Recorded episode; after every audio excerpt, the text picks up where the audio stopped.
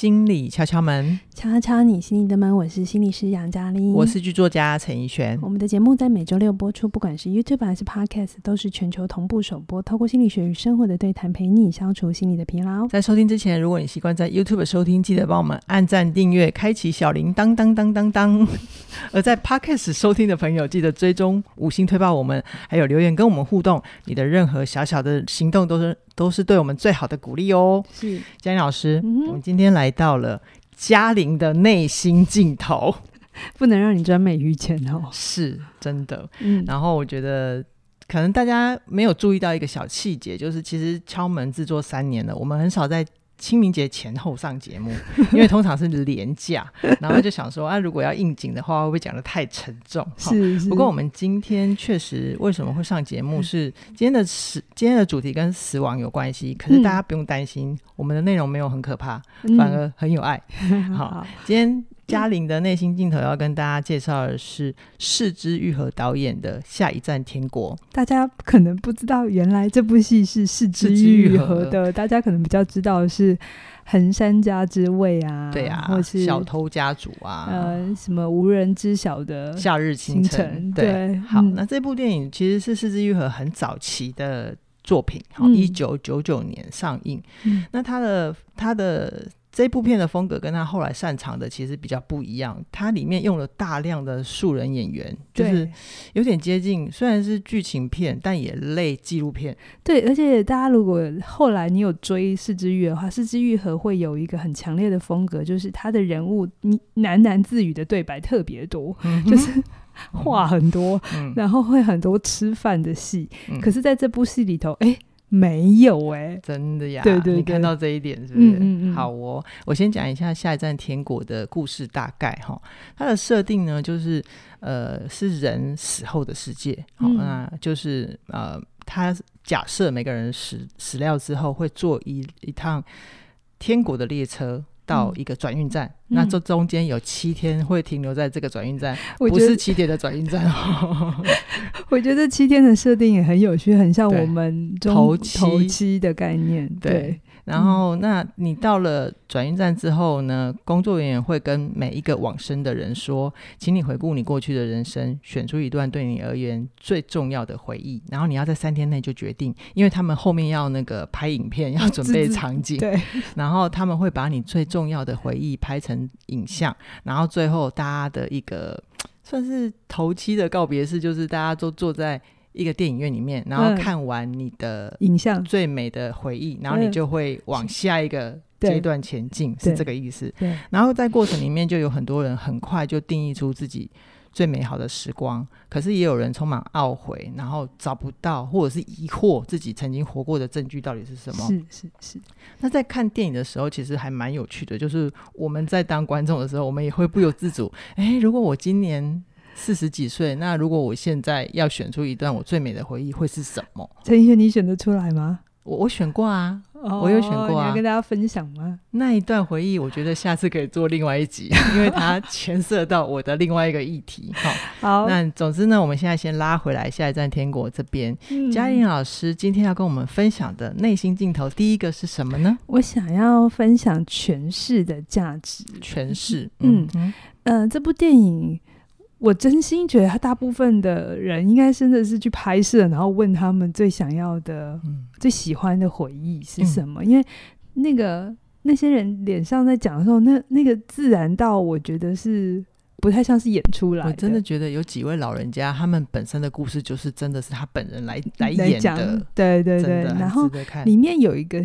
呃，主角吧，我觉得还蛮吸引我的、啊。嗯、他有一个叫做七十，他大概七十多岁，然后叫渡边渡边先生。是，是然后他一辈子都做很一样的工作，因为日本人有那种呃终身制嘛。他在钢铁公司。对对对，嗯、所以他其实都没有换过工作。对。然后他变成自他自己觉得自己是一个不好也不坏的人，嗯、就是一个很。普通的人，他觉得他的人生就是没什么了不起。从、嗯、他的主观视角，他这样觉得。对，然后他的身份是呃，他有结婚，然后老婆在找他个四五年就离开了，嗯、然后他们没有小孩、嗯，所以他就一直觉得自己很普通、很普通的人生，他选不出来。OK，对。然后呢，负责他的这个工作人员叫做望月，是、哦、他是个男性，望月是男主角。对，我觉得渡边也是啦。就他们，啊、他们，我觉得这部戏不只有一个男主角，望月也是啊。望月负责这一个 case，然后望月大概是一个二十五六岁的年轻人，你刚开始就看得到他的外形、外在形象了，然后帅帅的这样子，是是是。然后他就就是因为他们要服务这些王者，对，我觉得蛮是蛮有趣的设定。对，然后他就。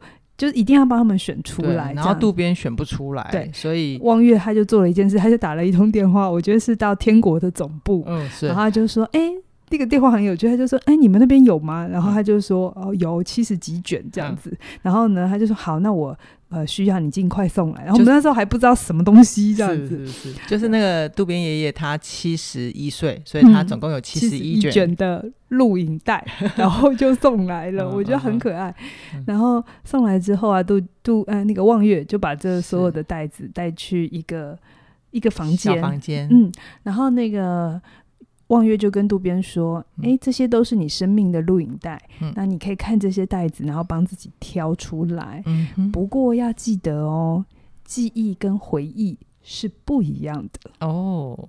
嗯，我在听到望月说记忆跟回忆是不一样的，我就全身电流通过，懂懂懂，我懂，就是起 起鸡皮疙瘩的感觉。嗯，这句话很打动我，就是。”我就在想，如果真的有一个二十四小时的录影机，然后对着我拍，嗯、就像那个《楚门的世界》，嗯，有没有哈、嗯？然后把我所有的事情，真实我在呃世界上发生的每一件事情，都客观的记录起来。嗯，然后如果我有一天回头有机会看到这些影片，嗯、我不晓得我自己会有什么感受、欸。哎，我觉得那感受应该会很奇妙，就是。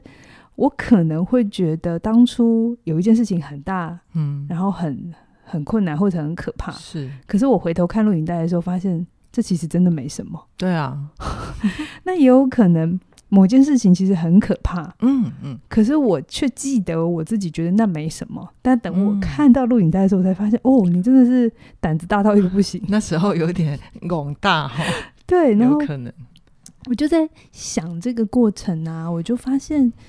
其实是我的诠释，嗯，造就了我的回忆，嗯嗯，不是事实形成我的记忆，是。是我的诠释，我怎么解读这件事，它形成了我的回忆，嗯，好，那我记得的其实都是被我筛选过的，对，因为人生这么长，我真的不可能记得每一件小事嘛，对，就连昨天晚上吃什么我都快忘记了，就最好的一个。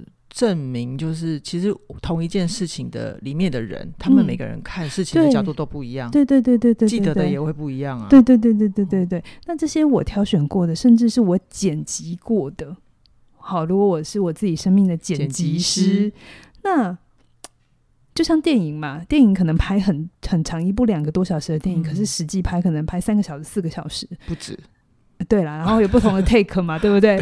那个演员其实都不止演几百个小时剪出来的，不是只有一个小时，不是只有一个 take 嘛？我们看到他那一幕，可是他可能导演试过正面拍一次，背面拍一次，中镜头拍一次，远镜头再拍一次。对对对对对，嗯，所以我们不要真的以为他们就只要演两个小时，他们可能要演好多好多小时。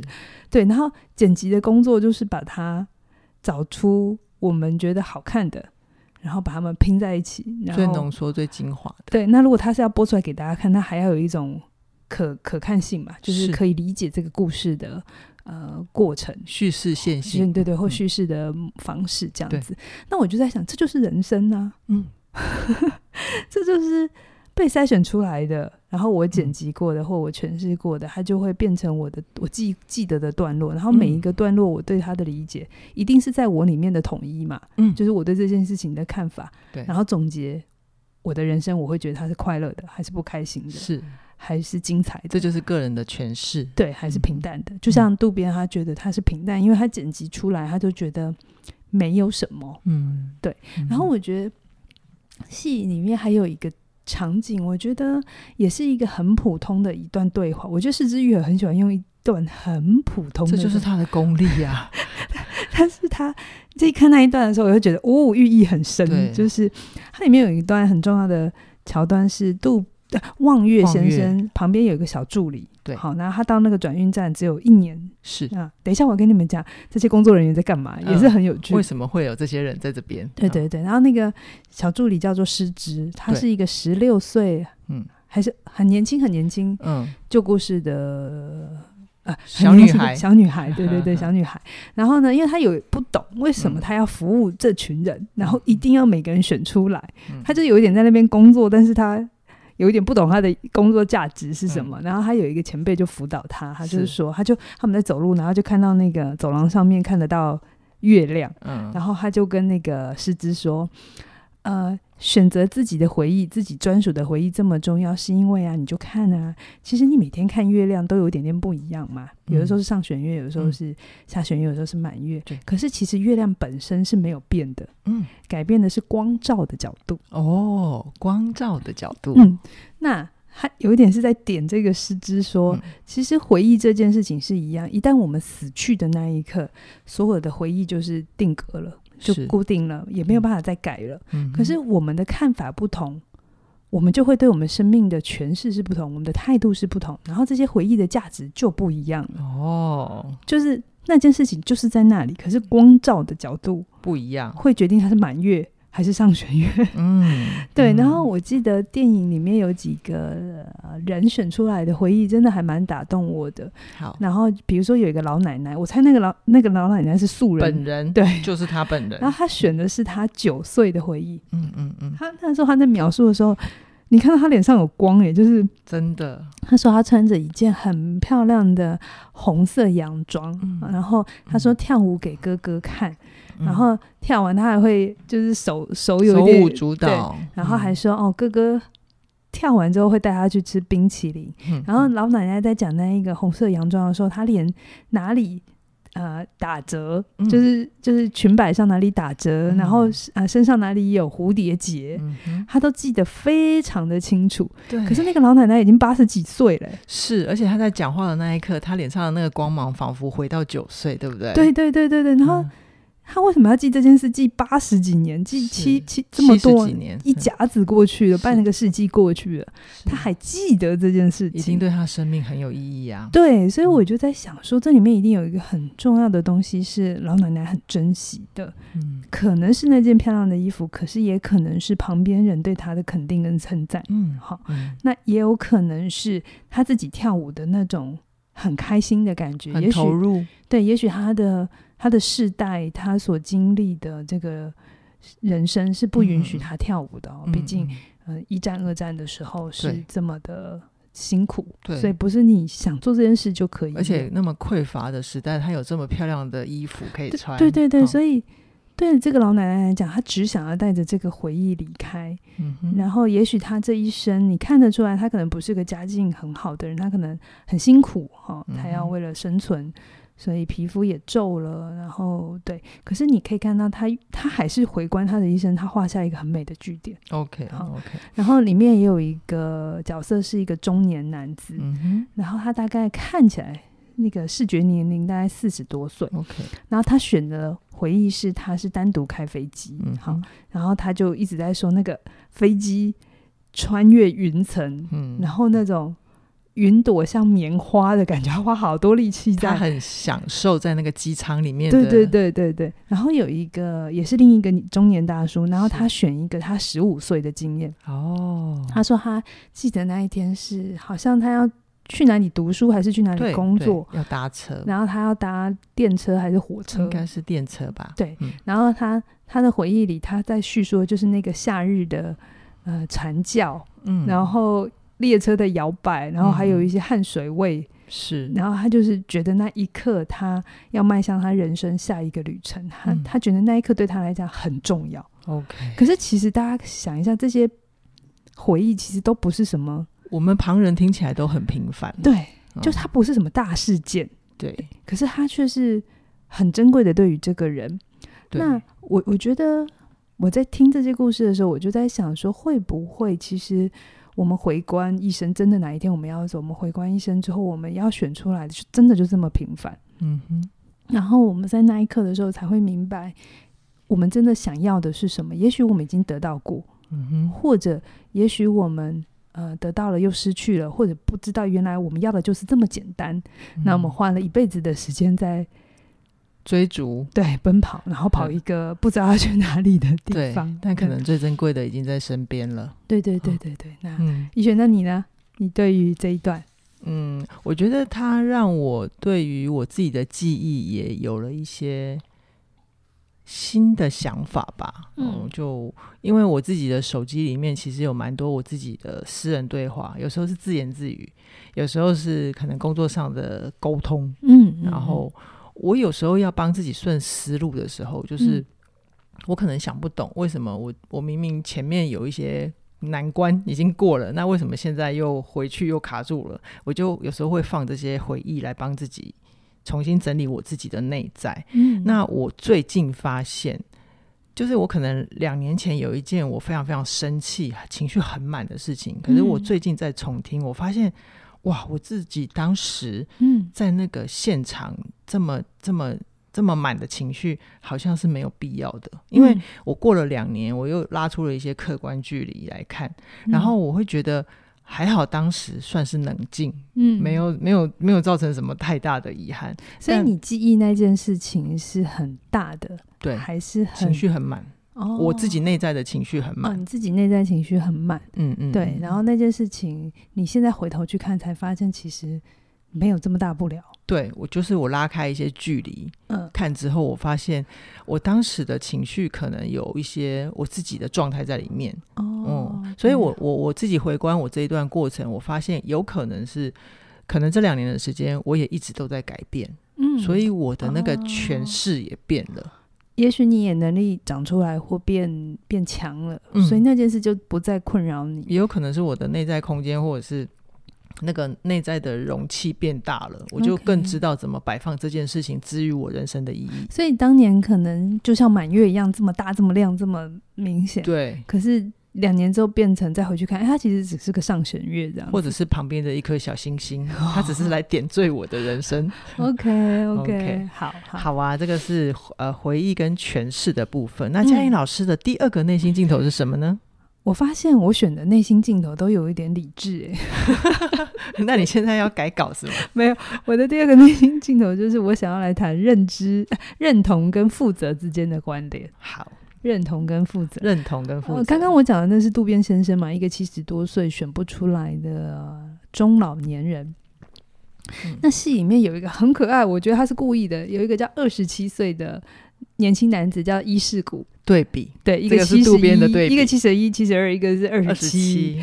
然后呢，他就跟渡边不太一样，他是一直不愿意选。嗯嗯哼，回忆哦，他就是不管那个工作人员怎么跟他聊啊，引导他啊，嗯、我觉得那些工作人员都算蛮有耐心的。是，然后这个伊势谷啊，他就一直强调一件事情，他就说回忆是属于过去的，选了就会被定义，嗯、所以他觉得应该眼光要看向未来，他不想选。我觉得他有一个很高大上的理由，哎，让自己不要选。我就想的是，他很好笑的是，那他都死了，他怎么会有未来？哦。你就会感觉到这里面有很大的矛盾。嗯、那我就在想哦，他跟渡边先生是不太一样，虽然他们两个都没有选，对，到目前在在影片的中间是没有选的。嗯，但是渡边先生比较是他选不出来，他觉得他他觉得差不多，所以他不觉得哪一个比较好。嗯、可是我觉得伊势谷他是不选出来，OK，他是不要选，他连回看。世界的勇气，回看他自己人生的勇气，他都没有。这就是他们内在有趣的地方啊！对我，我觉得这是很不一样。老年人是选不出来，但年轻人是不选出来。嗯哼嗯哼，然后这就会让我想到我自己年轻的时候啊，我也会有同样的镜头了。哦，真的哦，不想被定型哦，觉得不想被定义。嗯，被定定型了就失去自由，然后觉得，哎、哦，我会了这么多，为什么别人只要只记得我这个？那我另外。那个、那个、那个，为什么你都没看到？对对对对对，对。然后我就没有静下来好好盘点，对。然后我会很想要追求一种很说不出来的 feel，我不知道大家能理解吗？年轻会有一种一种对未来是一种彩色的朦胧，但是一种 feel。可是我说不清楚我要什么。嗯、我懂，我可能现在还有。然后我觉得现在回来看呢、啊，我觉得那个时候的我就很想要当永恒少年或是永恒少女啦，嗯、就是我没有想要真正的负责。嗯、然后我觉得负责太沉重，然后我有点担心自己。呃，负责了之后兑现不了啊，然后承担不起来啊，嗯、其实是对自己的怀疑，但是我不会承认嘛因为承认就会伤害到自尊。对对，那个时候还没办法承认，所以我一定会觉得是别人的问题。好，然后直到我真的成立起点，如果你说我人生我自己决定下来。嗯，自己真的有长大的感觉，是我成立起点之后，因为大家如果知道的话，反正那时候我已经也自己觉得走投无路了嘛，嗯，所以我就觉得好啦，那就最后一把这样子，甘愿是不是？呃，刚开始没有甘愿，刚开始只觉得没路可走，嗯，比较是就是就是必须再试这一把，对，比较是无路可退的感觉好，然后就就走了嘛，所以我后来走一段路之后，我就发现呢、啊。其实真的选哪一条路没差，真的啊。然后重点也不是选哪一条路，重点就是你选好了之后就走下去，坚持下去，然后你才会看到后面一点的风景。嗯、然后我觉得不只是生涯选择是这样，选伴侣，我们先前聊灵魂伴侣那一集也有聊过嘛，是就是你选了之后，你常常会以为是选项的问题，嗯，可是选了之后，你才会发现没有。是你这个选择人的问题，就你这个做选择的人，嗯，然后你该面对的人生，你就是会面对，嗯哼，不管你走哪一条。也许我在学校继续，我没有成立起点，我继续在学校当老师，当久了，我在中年会遇到的困难，我应该还是会遇到，嗯，好，那只是成立起点，它会演法就不同。嗯，好，可是 可是，我觉得会遇到的，就是会遇到。是啊，好，人生自己的议题是逃不掉的。对，嗯、所以回到呃，我想来再来谈谈渡边先生跟伊势谷哈。嗯、渡边先生他很有趣，因为他本来觉得自己人生很无趣嘛，嗯、没什么好选的。对。后来在望月的帮助之下，他才明白，哎、欸，原来他自己他自己觉得他人生很平淡，可是他有回忆起说，哎、欸，他其实他有个老婆，对，他跟老婆不算。感情很好，可是也不算不好。是，然后呢，他其实这一辈子如果真的做的还不错的事情，就是他有给老婆一个安稳的生活。嗯，嗯，然后在老婆临死之前，他们是有说好一起要去看电影。我这边插话一下，嗯、电影里面有一个很可爱的桥段，就是刚开始渡边先生跟他老婆金子，对啊，北京那个东京的京，嗯。相亲的时候，他们是相亲认识的。是，然后因为渡边先生很想要呈现一个好的状态，嗯，然后金子就问他说：“哎，你的兴趣是什么？”嗯、然后金子反正就自言自语说：“你喜欢看电影吗？”然后渡边就觉得好，就顺势就说是，是，但其实他没有喜欢，对他们一辈子都还没有他都对他都没有。但是反正那时候他为了刻意呈现一个好的样子，他就让金子误解他。反正他们最后还是结婚了。对、嗯，结婚之后也没有不好，只是金子就意识到，其实他太他先生。并没有喜欢看电影啊、嗯。哦，然后这件事情他们之间也没有再聊了，这样他们就过了一个很平凡的人生，很很对的人生。然后一直到反正金子快要死之前，他们有一天就聊到渡边退休，渡边退休还聊到，然后他就说。啊，他们一起去看场电影，嗯，哈，然后他们就后来有去，那那也成为唯一的一次，是，就是渡边真的陪了老婆去看电影，电影，然后那是他年轻的时候在追求他的 承诺，这样子，他搞不好自己都忘记了，对，嗯，那他就成了呃，后来渡边他回忆起来的那个。嗯，画面嘛，对对对，因为渡边他就说，虽然他觉得自己真的没有过一个什么不得了的人生，嗯、可是他他还是觉得，哦，原来自己这么平凡，还是给了太太一个很重要的依靠，然后他才懂他自己是重要的，那回来他才认同了自己，所以他选了这一段回忆之后，他才回头认定自己是一个足够好的人，嗯。是一个有价值的人，否则在那之前，他对自己的存在是很彷徨的。嗯，好，那我常常会在比较有一点年纪的老人家身上，我有看到这个状况，嗯、就是有一些不太快乐的老人家啊，埋怨自己啊，埋怨人生啊，埋埋怨旁边的人，他们通常都是不怎么喜欢自己的人，嗯哼，或对自己的认同是有困难的。嗯，而我看到比较开心的老人家啊，嗯通常是觉得自己还不错。嗯，那个还不错，不一定要什么大事业，就总之他会觉得他人生该负的责任，嗯，该做的事情，他主要的情绪跟对自己的看法，嗯，就嗯就是情绪都是维持在一个还不错的状态，而且跟那个那个跟有没有钱是没有关系的，就是对不对？就是通常会比较能够接受自己的老人家，他的晚年也会活得比较平静。OK，对，所以我觉得渡边先生的这一段，我不知道导演是不是要让我们去体会一件事情，就是无论你的平人生多平凡，嗯，当你可以认同自己的那一刻，也意味着自己的认同自己的价值，对别人有意义，对自己有意义。你回观你的一生，嗯，你就会可以看到很平凡但很珍贵的时刻。嗯嗯嗯，对。那拉回来讲那个选不出来的伊势股哈，嗯。我觉得，如果顺着这个思路，我会觉得他可能是还没有找到自我自我的认同，然后就死了，因为很年轻嘛，嗯哼，所以他一直没有办法接受自己的存在，然后就会觉得没什么好选的。哎、欸，这好像让我想到，是不是现在有一些年轻的朋友，他们一直换工作、换兴趣，也会有类似这样的状况？可能不是工作类型的问题，而是自我认同的问题。我有这么想过，对，然后因为就我跟你讲，我年轻也会这样啊，责怪工作，责怪别人，责怪老板，责怪社会比较简单嘛，嗯，对，但我不会觉得所有的年轻人都是这样，因为我有认识年轻的朋友，嗯，他们也会有对自己的喜欢的事情很投入啊，很付出啊，嗯，那同样的，我会在他们身上看到一个比较统一的人格啦就是比较愿意负责任，然后他们对自己的看法。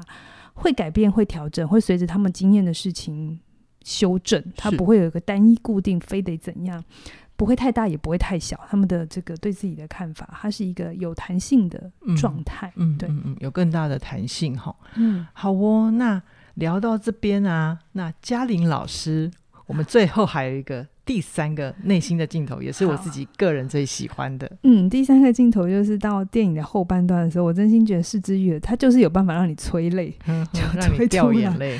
我觉得第三个镜头，我想要讲的是连结是记忆里头最最渴望记得的风景。OK，到电影后半段呢、啊，就大家我们就看到他们在开始真的很认真的要拍拍影片，拍影片就是。电影中的电影的概念，这样子，对对对，我觉得是枝裕和还蛮聪明的，因为这样子其实还蛮省成本的，他就直接把场景拍出来就好了。然后，对啊，可能那时候很年轻，还没有钱哦。对对。然后他那个，嗯、呃，角色的重点呢，人物重点就慢慢转移到转运站里面的这些工作人员。然后我们这时候才知道，哦，他们不是人，也不是神，也不是鬼，他们其实就是。当年自己选不出回忆的人，然后被留下来，这个好有趣，帮助其他人制作回忆。嗯，所以这很好笑。电影的最后、最后、最后啊，嗯、我们前面有讲一个选不出来的人是谁？伊、嗯、势谷。对，他们最后就是那个跟开头一样，反正就是那个里面最长的那个资深的人就说：“啊，我们这边新进一个伙伴，这样子，他叫伊势谷，他接下来会跟我们一起 一起工作。”好，这最后我再拉回来谈。好。嗯，我觉得这个设定很妙哎、欸，就是这一群选不出来的人要帮别人选回忆，嗯，那他们怎么看待自己？对啊，就就就是重新做选择这件事情，嗯、对。然后我觉得这边呃，我自己感受到的事情是，有时候我们觉得很平凡的东西。很平凡的事情，可能会被另外一个人当成宝贝。嗯，在那一刻的时候，我们才会可能回头去想说：“哎、欸，真的有这么好吗？”嗯，或是我是不是错过了什么？嗯，对。比如说电影演到这边的时候啊，我们就知道原来啊，帮助渡边先生的那个工作人员望月嘛，对，他其实是他老婆渡边先生金子的死去的未婚夫。嗯，就是渡边先生的。老婆跟渡边相亲之前有一任有个婚约。的未婚夫，对，那这个未婚夫在参战的过程里面死掉了，然后这个人就是望月，就是、然后望月留在转运站，对，服务了五十年，他自己一直没有回忆，回忆对，然后一直到因为他要帮那个渡边调。调那个录影带，录影带嘛，他才看见原来他老婆是金子。对，然后他 shock 到，他 shock 到，本来说我想要转介，我不想要再服务、这个，他不想再服务渡边。对，但反正后来还是他们继续下去这样子。反正电影呃，总而言之，因为他意识到呃，渡边的太太是金子，然后金子已经死了，嗯、所以意味着他选过他的记忆了。对，金子选过他的记忆。然后他的工作同仁们就把他帮他帮他把那一段调出来，嗯、然后看着金子选的回忆是，来大家猜猜看，金子选金子选那个他跟望月最后告别，嗯、就是望月要去参战，望月穿了一身白色的海军军装，嗯嗯，然后他们。告别的那一个场景，嗯、那是金子最想记忆的。然后这一刻，望月才知道，原来他在金子心目中是他、嗯、是金子这一辈子最美的回忆。对对对对对对。啊，这件事情渡边不知道。渡啊，对这件事情 渡边不知道，但但渡边其实知道，对望月是他老婆的前婚约的未婚夫。他很后面才知道，但是呃，渡边一直都知道。他老婆金子有一任前情人，然后已经死了。每年在某个固定的时候，就会去祭拜他。嗯、那我觉得渡边也蛮宽宏大，就是他是内心是大的人，嗯、他没有阻止老婆做这件事情。嗯嗯嗯、所以其实望月也很感谢渡边照顾好了金子，就就他们之间有一个很奇妙的缘分。但我我不想要谈谈那边去，我想拉回来。好。望月是不是五十多年来他都选不出来？是对，然后他一直看到了金子的回忆之后，他才明白，他不觉得幸福的事情，嗯、不觉得幸福的回忆，可是在别人眼中是幸福的。嗯，然后在这一刻呢，望月就说：“我他选出来了。”然后我们就都以为，哦，他也要选跟金子同同样的场景，场景的回忆。对，然后他一样就是去拍那个，呃，他他就把金子的那个场景再调出来，反正那些。嗯呃，设备都都没有 丢掉，对对对，就就都搬出来这样子，嗯、然后我们就以为，但是没有人去演金子，他就说他、嗯、他他他，他想要那个午后，我们就一直以为这样子，嗯嗯，你知道导演真的是很。很坏，很聪明，然后我们就以为嘛，观众都这么以为，然后我我们最后要看着那个望月的回忆嘛，然后他就要走了嘛，对，那我们就看到那个他的所有工作同仁们陪他一起看，都在 camera 后面，对，在帮他拍，就是呃，我我先讲跳一下，你刚才没有接到我，他我们的视线是我们看到他们在播音室里头，然后所有人坐在。座椅上，然后看着望月，对，然后镜头里头，荧幕上面是望月，呃，一个人独坐在长椅上，是看出来，是，然后我们就以为我们在看着他的回忆，嗯嗯，可是镜头一转，嗯，我觉得导演真的很妙，他接回他们拍摄的时候，嗯、望月看着所有的人，嗯，帮他拍，嗯。的照片，嗯，帮他在拍这段影片，嗯，然后在下一秒。又拉回剪辑，又拉回电影院，然后望月就消失了，意味着他就去天国。Okay. 然后导演在用这一段告诉我们，望月其实最想记忆的是他跟人之间的连接，他跟这些伙伴们的的连接，不是我们以为的回忆。OK，对，所以我记得我我我这样讲，可能大家还是有点抽象。如果有机会你找得到这部电影，嗯、它有点难找啦，因为它有点久。哎、嗯，YouTube 上搜搜寻一下，好像可以看得到哦。真的好好，不要说我说的。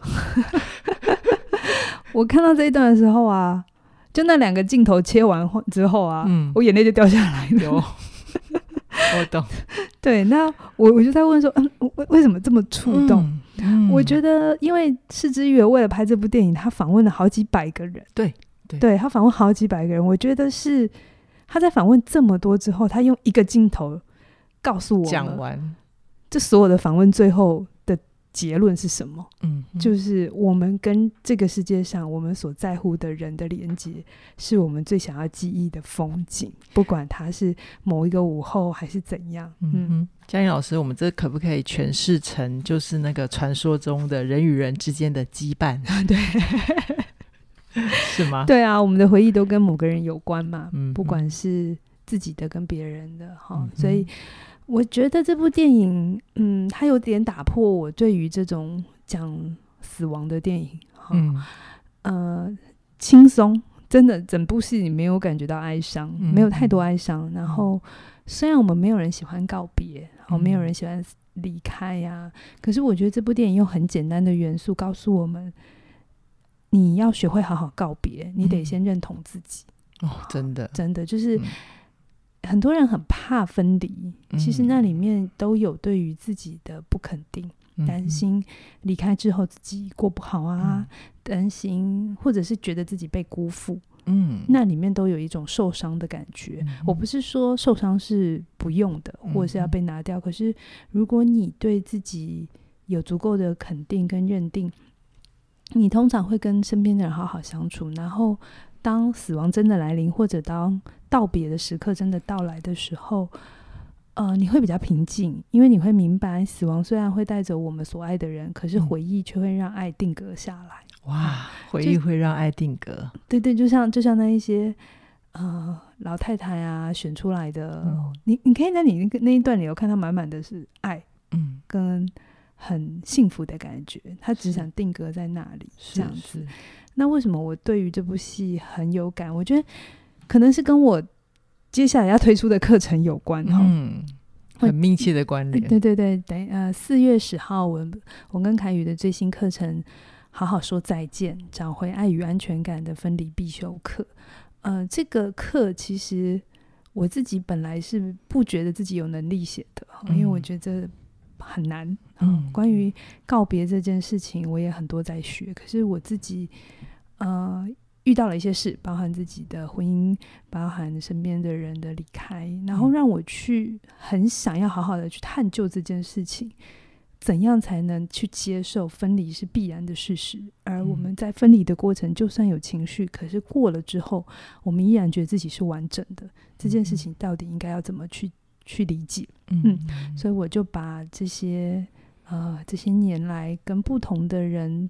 晤谈咨询的时候，我被问过的问题，或者是我感受到的一些情绪，嗯、我去做了一些整理，然后推出了这门课。嗯、那这门课不是只有死亡哈，嗯、生命离线，我还包含了去讲跟家庭的离线、跟职场的离线、亲密关系的离线，甚至跟自我的离线。就像渡边，他怎么去整理他跟他自己的看法？嗯、其实这也会完完会非常大大的去影响到我们对分离的看法。嗯哼对。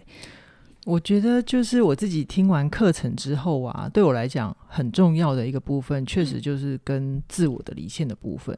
就像今天的渡边先生，如果我们终其一生没有办法对自己有一个看见，嗯，如果你没有办法去肯定自己、认同自己，其实那个。